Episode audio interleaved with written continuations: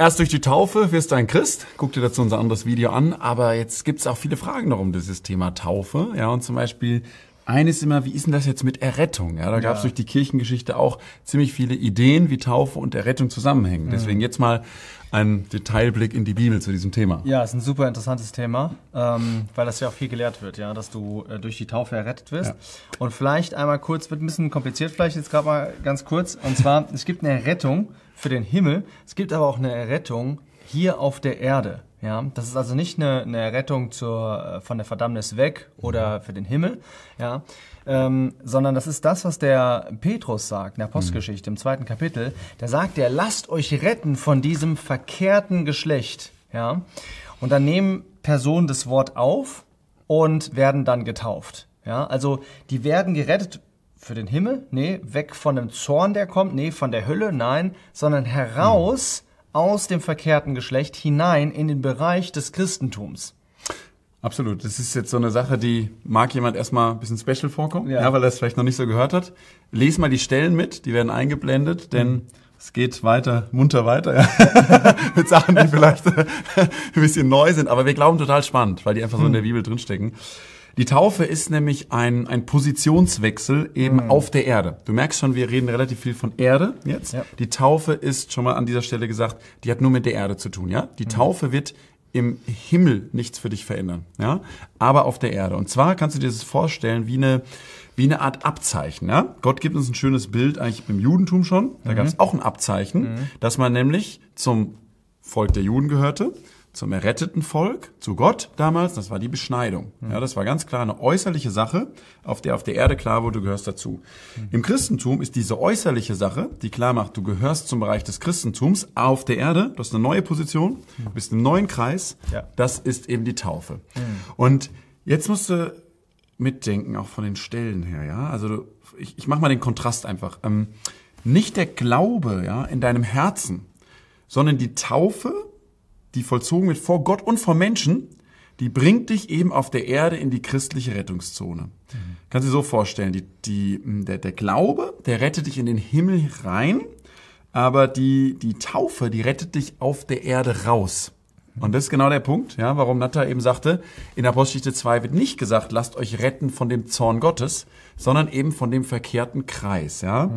Es ist also so, wenn du dich damals hast taufen lassen und es ist heute dasselbe, auch wenn wir es nicht so vor Augen haben, mhm. dann hast du gesagt, ja, mhm. ich mache auf dieser Erde einen Positionswechsel mhm. von einem Lebensbereich in einen anderen Lebensbereich auf der Erde rein. Wie zum Beispiel Nikodemus, ja, oder Josef von Arimathea.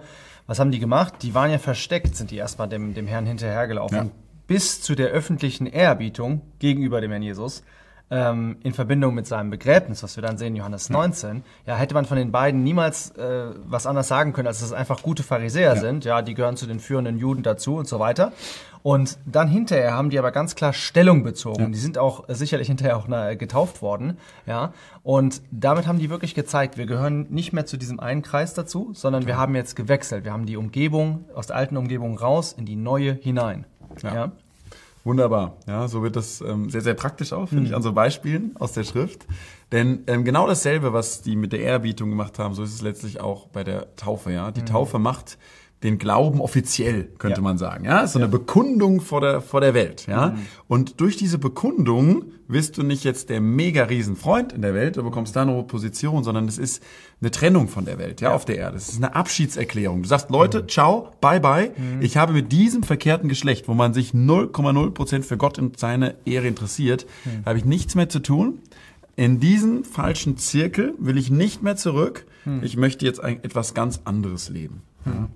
Und es ist auch eigentlich ganz praktisch dann, denn so eine, so eine klare Absage der Welt gegenüber, die rettete dich auch im ganz alltäglichen Leben. Ist nämlich ja? so eine Frage. Ne? Da könnte jetzt jemand fragen, ja, ja, ihr redet jetzt von Errettung auf der Erde, also Himmel ja. verstehe ich. Du kommst nicht in die Hölle, du kommst äh, in den Himmel, du bist gerettet für die Ewigkeit. Mhm. Was heißt denn Rettung auf der Erde? Ja, also ganz praktisch. Beispiel zum Beispiel Nikodemus, ja, wo der noch bei der, einer der führenden Juden war, da war der da in seinem Zirkel und da haben die über Jesus gesprochen und da musste er irgendwie rumargumentieren, da haben sie gesagt, ja, du bist auch so ein Galiläer und so. Nee. Und dann, mhm. als er Stellung bezogen hat, ja, dann war das für ihn sehr viel einfacher zu sagen, ja, ich äh, sage euch diese Dinge. Warum? Weil ich habe ja Stellung bezogen, ich stehe auf, auf dessen Seite. Absolut, absolut. Wenn wir mal noch einen Schritt weiter. ähm, kannst auch mal kurz Pause machen zwischendrin, aber es sind echt, echt sehr wichtige Sachen, weil das zeigt einfach auch, wenn es mal ja, die Taufe, es ist vielleicht für jemanden eine vermeintlich einfache Sache, du taufst ihn kurz mhm. unter, aber es ist krass, wie viel damit zusammenhängt. Ja, ja wir haben ja auch sehr viel gesprochen über Identität. Absolut. Und das ist ja wirklich ein totaler Motor für unser Leben und ja. deswegen ist es nicht eine unwichtige Sache. Genau.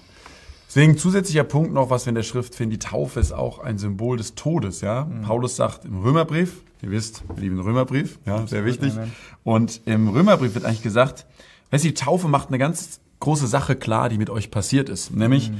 Ähm, er sagt, wisst ihr nicht, dass wir so viel auf Christus Jesus getauft worden sind, auf seinen Tod getauft worden sind. Mhm. Das bedeutet, die Taufe ist ein Symbol des Todes.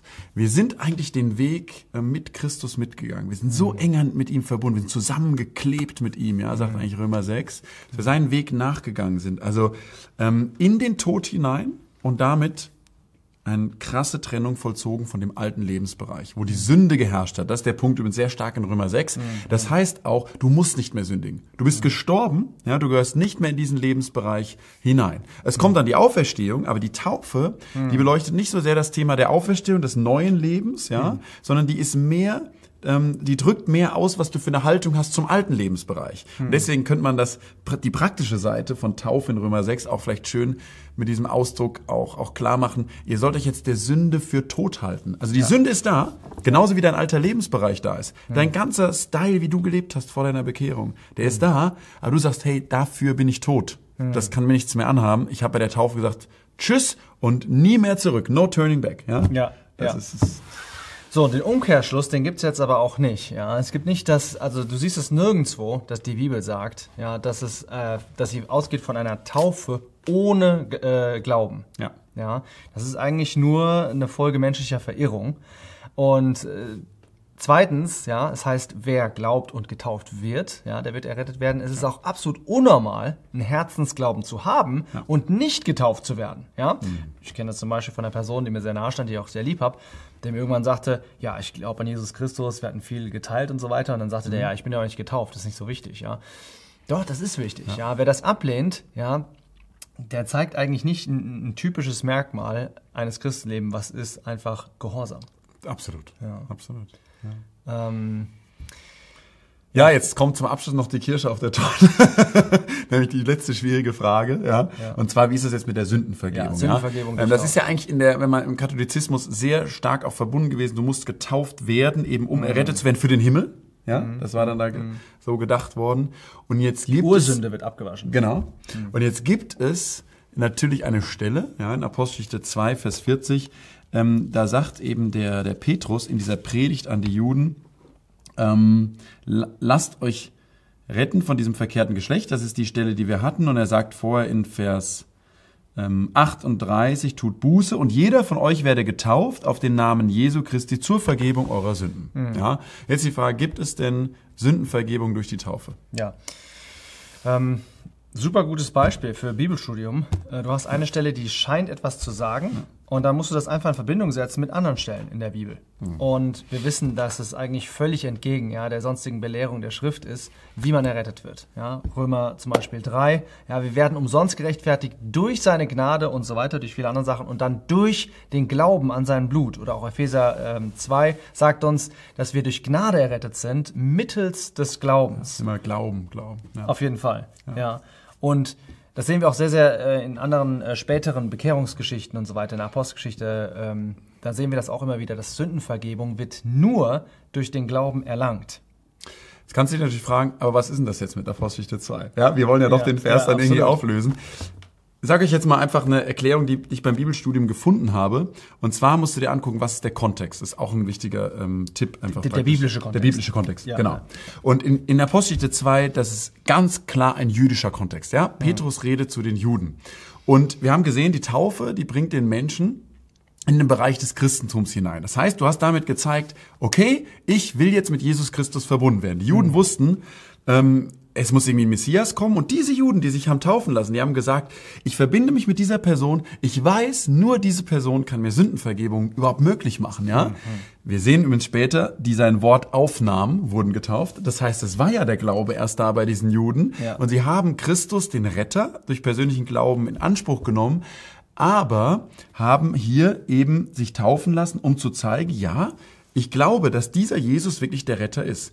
Wenn du bei den Heiden später guckst, ähm, die gar nicht so sehr durch Ablehnung von Christus, sondern mehr durch Gleichgültigkeit gekennzeichnet waren, weil die ja. kannten ja vorher davon gar nicht ja, viel. Ja, dann findest du sehr, dass der Glaube betont wird. Mhm. Ja.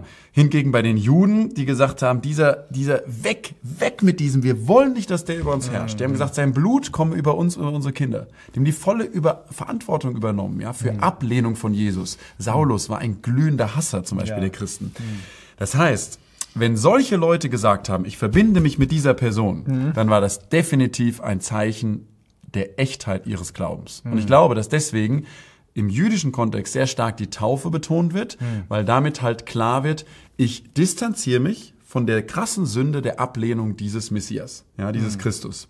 Wohingegen bei den Heiden ähm, wo hervor die Gleichgültigkeit war, überhaupt dieser Glaube sehr betont wird. Da war ja diese krasse Ablehnung, in dem sie wie bei den Juden auf diese Person gemünzt, mhm. war ja mhm. gar nicht da. Mhm. Ja? Überleg dir, was es für einen Juden war, der vorher in einem Pulk von Menschen gesagt hat und zum, zum, zum Pilatus geschrien hat, schaff den weg vor unseren Augen. Wir wollen nicht, dass der irgendwie über uns herrscht. Mhm. Was es für den war, zu sagen, ich gehöre jetzt mhm. zu Jesus, dem Nazarener. Das hat keiner gemacht, der mhm. nicht wirklich Herzensglauben hatte.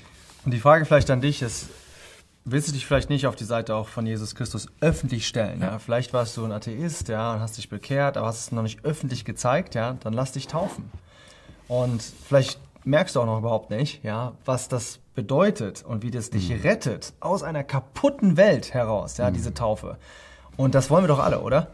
Das ist auch ein Teil der Heiligung, ja, worüber wir sehr oft äh, reden. Zu Christus gehören, ja, das ist eine Errettung, weil es dich von Falschem befreit.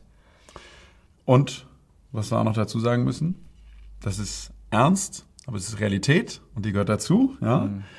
Natürlich bringt es auch krasse Spannung mit sich. Ja? Denn es ist ein krasses Statement, dass du sagst, Positionswechsel, Errettung, raus mhm. heißt, ich gehöre nicht mehr dazu. Mhm. Weißt du, in anderen Ländern, wo ähm, Christentum eine verfolgte Religion ist, mhm. da ist es das Krasseste, sich taufen zu lassen. Absolut. Da kannst du glauben in deinem Herzen, ja, was du möchtest. Ja? Aber wenn du sagst, zum Beispiel in Indien habe ich gehört, in gewissen Teilen, sehr hinduistischen Teilen, wenn du da auf so einen, so, einen, so einen Zettel geschrieben hast, wo du dich beworben hast für irgendeine weitergehende Ausbildung, Religion, wenn du da geschrieben hast, Christ, mhm. dann war es finito, zum Beispiel mit Studieren. Ja? Mhm. Christ war klar durch die Taufe. Mhm. Ja, wenn du christlich getauft bist, das war die Absage. Dann wurdest du in muslimischen Ländern dann teilweise auch getötet. Mhm. Das zeigt, wie, wie markant eigentlich die Taufe ist. Total. Und in unseren christlichen Ländern haben wir uns leider ein bisschen dran gewöhnt, oh ja, ich bin jetzt so und so alt, ich könnte mich auch mal taufen lassen. Mhm. Äh, mach dir nochmal neu bewusst, es ist wirklich ein krasser Positionswechsel. Ja. Ja, vielleicht wirst du jetzt nicht irgendwie getötet werden hier äh, in Deutschland, wenn dich taufen lässt, aber es wird schon irgendwie auch, kann das sein, dass da schon welche denken, oh, was, du machst jetzt hier so einen auf christlich. Wir wollen dich ermuntern, tu es. Ja? ja? Stell dich auf die Seite von Jesus Christus, es lohnt sich. Ciao.